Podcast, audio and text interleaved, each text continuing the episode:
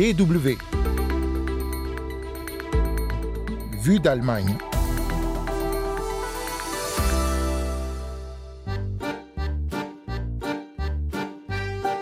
Quitte le conseil d'administration de Rosneft et refuse celui promis par Gazprom. L'ancien chancelier allemand Gerhard Schröder a-t-il fini de susciter la polémique avec ses engagements dans des entreprises russes? Dans ce numéro de Vue d'Allemagne, on revient sur le cas Schröder qui embarrasse l'Allemagne depuis le début de la guerre en Ukraine. L'Allemagne où l'antisémitisme a augmenté avec la pandémie, notre correspondant Niklas Munch a rencontré un jeune berlinois de confession juive qui raconte son expérience avec la haine antisémite. Vous écoutez Vue d'Allemagne, c'est Anne Le Touzé au micro. Willkommen et bienvenue.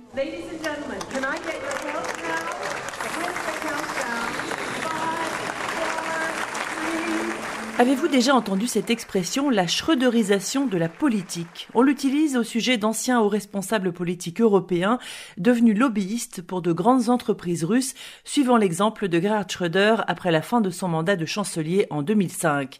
Le job en vaut la peine. Les diverses activités de l'ex-dirigeant allemand en Russie lui rapportent environ un million d'euros par an ou plutôt lui rapportait. La semaine dernière, Gerhard Schröder a informé la société Rosneft, numéro un russe du pétrole, qu'il ne pourrait pas prolonger ses fonctions de président du conseil d'administration. 600 000 euros qui partent en fumée. On comprend mieux pourquoi l'ancien chancelier, qui a eu 78 ans début avril, a eu du mal à prendre cette décision. Cette semaine, nouvelle annonce, alors que Gazprom vient de confirmer sa nomination à son conseil, l'ex-dirigeant allemand décline l'offre russe. Il faut croire que la pression a fini par être trop forte pour Gerhard Schröder, lui qui n'a jamais caché son amitié pour Vladimir Poutine et estimait encore fin janvier dans son podcast The Agenda que les mouvements de troupes russes à la frontière ukrainienne ne signifiaient pas une invasion imminente de la Russie. Gerd, aucun responsable allemand ni même international ne connaît la Russie et les dirigeants russes comme toi.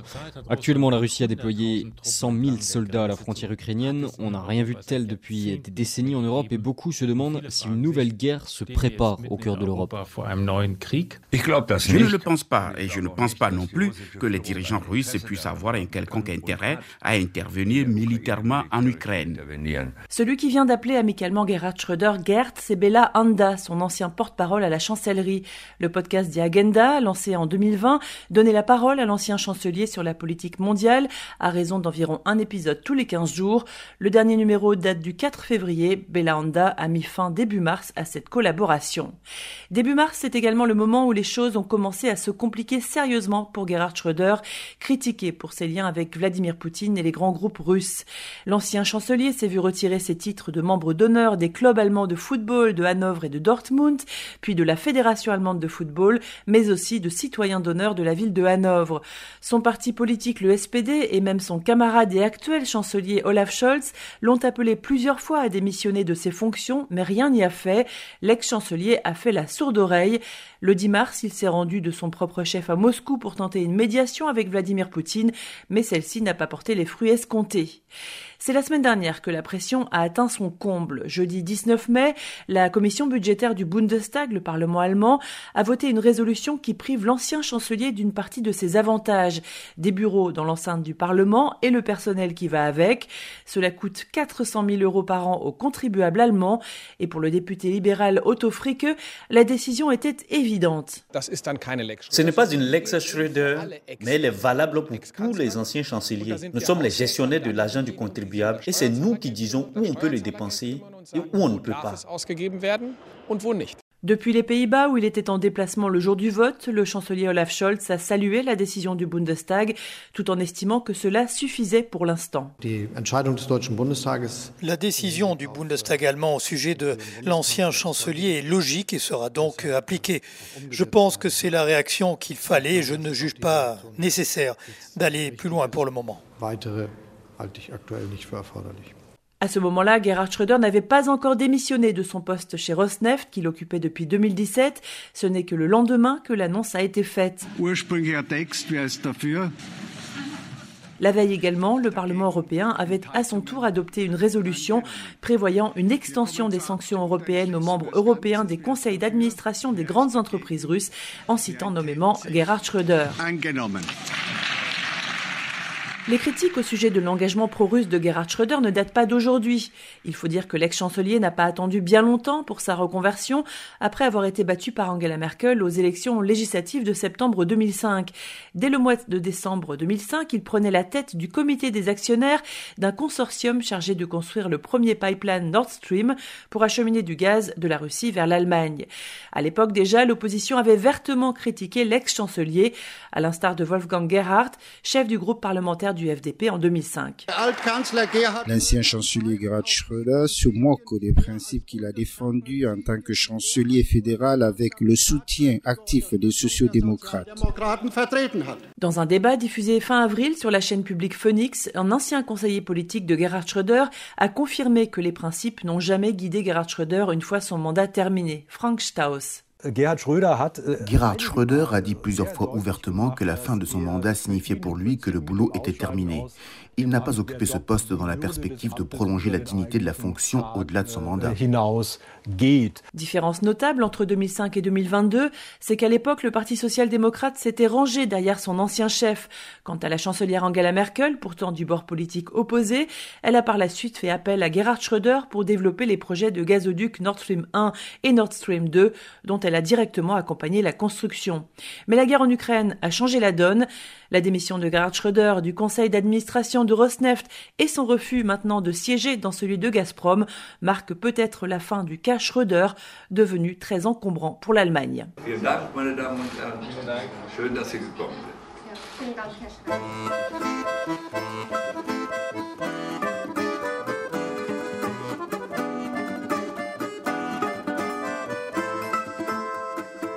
Vue d'Allemagne, deuxième partie, et on reste en Allemagne justement, où le phénomène de l'antisémitisme, c'est-à-dire la haine contre les juifs, devient de plus en plus inquiétant. Un des cas les plus marquants de ces dernières années a été l'attentat de Halle en 2019, lorsqu'un extrémiste de droite a voulu s'attaquer à la synagogue le jour de Yom Kippour pour faire un carnage. La porte lui a résisté, mais il a tué deux personnes et en a blessé gravement deux autres aux alentours de la synagogue. Mais il y a aussi les actes antisémites du quotidien. Ils n'ont jamais été aussi nombreux qu'en 2021 et selon un rapport récent, près d'un Allemand sur quatre, certaines études disent même un Allemand sur trois, pensent que les Juifs ont trop d'influence en Allemagne. Notre correspondant Niklas Munch a rencontré un jeune Juif berlinois pour se rendre compte de ce que signifie la confrontation avec l'antisémitisme dans une grande ville comme Berlin. Voici son reportage. Dans ce supermarché cachère, Montillot regarde de près les bouteilles du rayon des vins. On ne trouve pas de vin cachère dans les supermarchés ordinaires, en effet. C'est vraiment très très rare.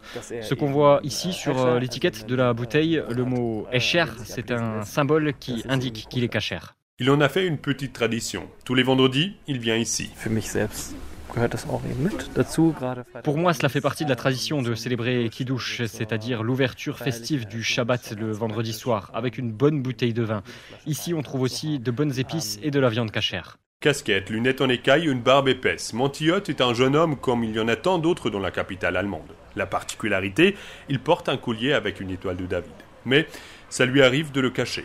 Ich würde nicht sagen, dass ich ein Sicherheitsgefühl habe, so. Ähm, ich weiß, dass es halt je ne dirais pas que je me sens en sécurité. Je sais qu'à partir du moment où les gens réalisent que je suis juif, il y a toujours la possibilité que cela se termine par de la violence verbale, voire physique. Je pense que c'est la norme dans ce pays. Quand je vais dans une synagogue, je pénètre dans un endroit hautement sécurisé qui peut toujours être la cible d'un attentat. Lorsqu'on discute avec des gens qu'on ne connaît pas et qu'on dit soi-même ou que les gens croient reconnaître qu'on est juif, il y a très vite des agressions verbales, c'est-à-dire qu'on est attaqué pour des choses pour lesquelles on ne peut rien. Par exemple, pour la politique d'Israël avec laquelle je n'ai rien à voir en tant que juif en Allemagne car je ne suis pas israélien. Et pourtant, on est attaqué en tant que représentant d'Israël. Parfois, ils ne se sentent pas en sécurité dans son propre pays. Ich selber habe eben auch bei Demonstrationen, auf denen offen Antisemitismus geäußert worden ist, Gewalt erlebt. J'ai moi-même été témoin de violences lors de manifestations où l'antisémitisme était ouvertement exprimé. J'avais organisé une contre-manifestation et nous avons fini par être piétinés et évacués du centre-ville parce que la police ne pouvait plus assurer notre sécurité. J'ai vécu la même chose lorsque j'ai porté la kippa pendant 4 ans. Je me souviens très bien, par exemple, d'une situation dans le métro. J'étais assis seul quand un groupe de trois hommes imposants est monté. Ils ont vu ma kippa et se sont mis à m'entourer les poings en l'air et ont crié Libérez la Palestine. De telles situations sont courantes pour de très nombreux juifs. Un amalgame très répandu en Allemagne. Par exemple, à la fin du mois d'avril, lors d'une manifestation pro-palestinienne en plein cœur de Berlin, la foule scande des insultes antisémites.